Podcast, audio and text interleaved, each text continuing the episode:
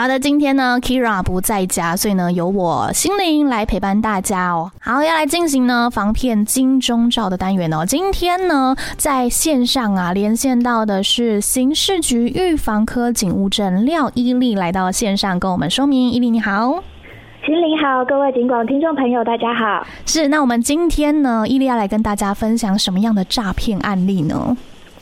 好，相信很多人都喜欢网购，对，然后呢，也会无论是买家呢，卖家会透过超商取货，嗯，这种超商卖货便非常的便利哦。但是最近有发生，就是假买家呢，借着传送假客服链接来骗卖家。哦，是，那有什么样的方式？就是他可能会利用什么样的一些呃方式，比如说简讯啊、讯息，或者是一些案例，跟我们分享一下。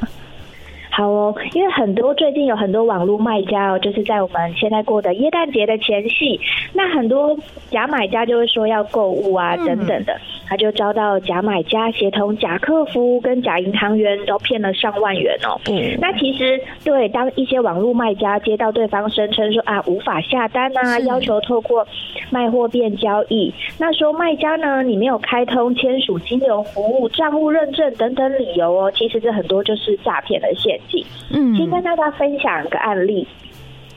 那其实上周有一名那个饮料业者，他就接到自称是张姓的买家，透过通讯软体 message 表示说：“哎，我看到那个卖家你在网络贩售那个面包搅拌机哦，那我想要购买，但是我指定透过 Seven Eleven 的卖货变交易。”是好。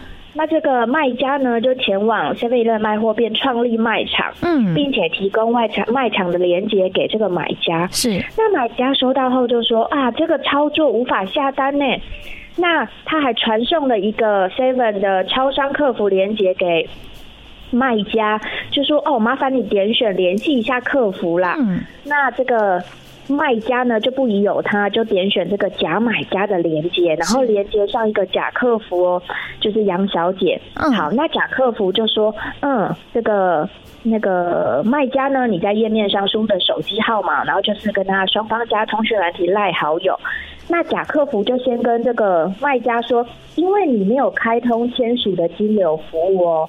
所以要求他先设定网络转账的功能，才能进行线上的签署。是，而且呢，必须提供银行账户资讯啊，翻拍账户存折的资料，才能进行账户认证，而且开通卖货变的金流功能。好，那这个假客服呢，就要求卖家呢先转九十三元进行身份的验证。好，那假银行客服哦，就接着要求那个卖家按照指示操作。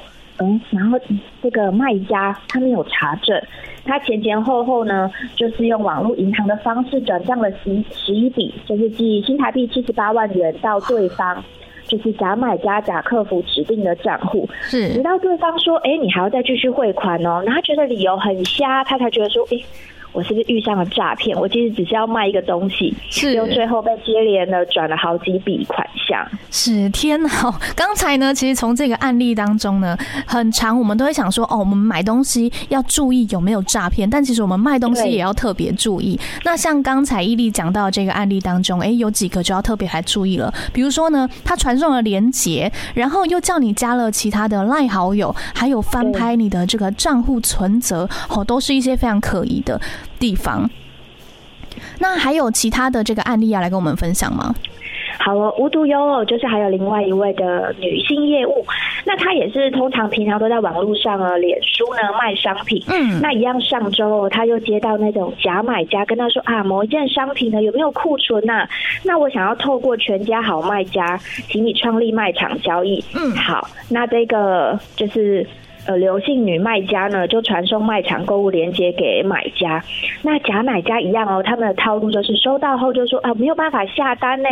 然后他并回传了全家好卖家的客服链接给卖家。嗯，那这个对，他就联系上。那一样，同样这个是假的客服。是，那假客服就说，嗯，卖家因为你卖场没有认证啊，你必须提供账户的资讯才能开通网银的功能。是，好。那接着这个卖家呢，就接到自称是银行经理来电哦，同样的都是假的，都是角色扮演。嗯，然后跟他说，你的账户呢必须认证才能开通账户，而且说金管会呢会在你们交易的过程中监管账号，是确认你的个资是否外流哦，所以要求这个。卖家汇款到金管会指定的账户，是那确认款项后会返还账款。那其实呢，这个卖家就不宜有他哦，因为听到很多呃听起来很专业的，像金管会会监管账号等等，啊、其实这都是骗人的。各位听众朋友特别留意，下那种金管账号啦，金管会会在过程中监管等等，确认个资有没有外流，这都是诈骗的话术。那这个卖家呢，就是按照指示呢绑定 Line Pay 操作，那他总共操作了两笔。哦就遭扣款了新台币大概近六十六万元。哇，哇，真的是一个这个连结啊，哈，或者是一个其他的这个指定的一些哎、欸、小小玄机，你只要不小心踏入了的话呢，哎、欸，你的钱就不见了。真的就是像这种很多。假冒网络买家，然后他会跟你指定我要透过某某卖场，那进来是发生在说我要指定超商的交易卖场等等。那他们的理由都会说，因为无法下单，然后反而呢提供一个假的卖场客服连接 QR code 或是 Line ID 给真正的卖家。嗯，好，然后然后接着呢就会有假的卖场客服登场哦，说哎，因为卖家你呢没有签署金流服务啊，或者是呃我们需要账户的认证啊，需要你提。供你的账户资料，嗯，或者一些汇款的资讯跟绑定网银的账号等等。那像这种哦，就要特别留意。刚刚有提到几个 keyword 嘛？对，除了对开头来电显示为加二加八八六等，就是来电的电话，很多听众朋友都知道了。嗯，那像这个诈骗手法呢，如果你听到要求你解除 ATM 的设定，是，然后跟你说必须要签署金流的服务、账户的认证。申请金流的验证，就记得喽，这个就是诈骗了。是哦，除了这个刚才讲到的，比如说，哎，电话开头啊有加二或者是加八八六电话呢，好可能会是这个诈骗电话之外呢，刚才哦伊利也有说到，比如说你在电话当中听到了解除 ATM 的设定，还有这个签署金流服务，还有账户认证，以及刚刚在这个呃案例当中呢，比如说你要额外点连接啊，好或者是扫 QR code。啊，等等之类的都要特别来做留意哦。那还有没有一些比较诶好记的口诀要来提醒大家？好哦，其实警方要提醒各位听众朋友要记得我们的防诈五步是哪五步呢？首先是不接陌生的来电，是不听名投资的名牌，然后不点未知的连接，像这种就是未知的连接的案例。嗯，好，不传个人的资料，那案例中有叫你传输个人的资讯，这个都是不可以提供的。对，那第五个是不信可疑的资讯。嗯，那刑事警察局有邀请一些艺人拍了三系列十二支那个反诈骗的影片。是。那这个今天讲的这个假买家的诈骗手法呢，就符合我们邀请知名艺人蔡昌宪帮我们拍的机智社团生活中的第一步，嗯，假买家诈骗片哦，就是民众也可以上 YouTube 频道。然后搜 Google 搜呃搜寻一下我们的刑事警察局的宣导影片，那这一部呢就是机智社团生活，然后这系列呢有四支影片，大家可以看一下，它有连贯性的故事情境。是好，另外呢也可以这个听众朋友啊也可以加入脸书一六五的全民防骗，对不对？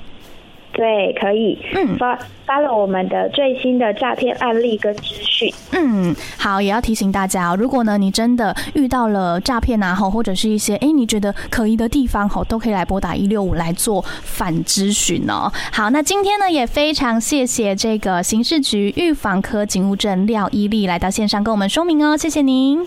好，谢谢各位警广听众朋友，还有主持人，祝大家圣诞快乐。好，谢谢，拜拜。好，拜拜。